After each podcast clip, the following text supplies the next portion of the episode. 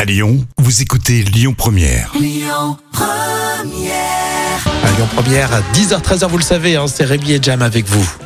Lyon Première.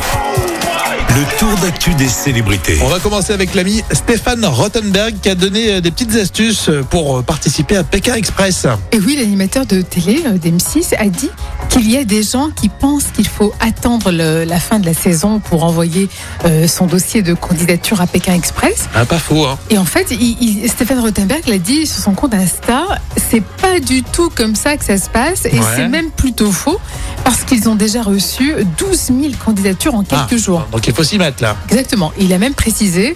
On a déjà commencé à passer des coups de fil, à présélectionner des gens, et il n'y a que 10 places à l'arrivée. Donc, en Ah. résumé, Donc si on veut participer à l'émission d'aventure, exactement. on y va là tout de suite. Il y aura On- de on moins dépose- en moins de places. Je voilà. m'étais posé cette question sur Colanta et c'est vrai que j'avais attendu, euh, enfin j'avais un- inscrit un pote en fait, Ouais. mais j'avais euh, attendu la fin de saison, donc là c'était carrément trop tard. J'avais Ouais. eu cette mauvaise stratégie quoi, Oui.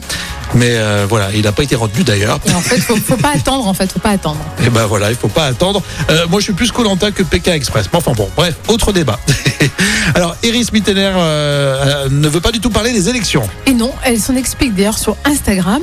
Iris Miltoner a été étonnée qu'on lui demande d'ailleurs de réagir à l'élection, euh, alors qu'en 2017, l'ancienne Miss avait parlé des élections et de l'importance du vote. Mais là, par Ouais. contre, elle veut pas.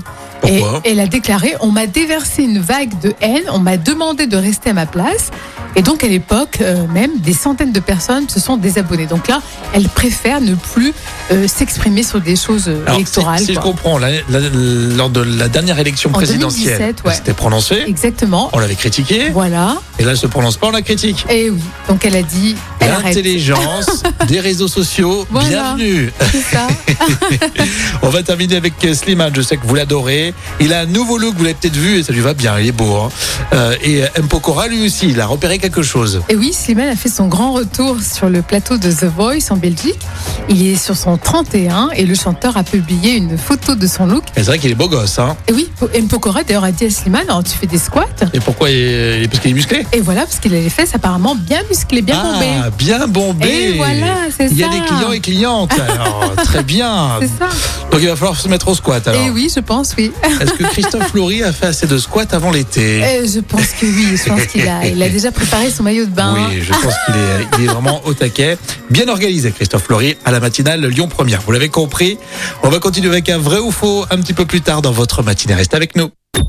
Écoutez votre radio Lyon Première en direct sur l'application Lyon Première, lyonpremière.fr et bien sûr à Lyon sur 90.2 FM et en DAB+.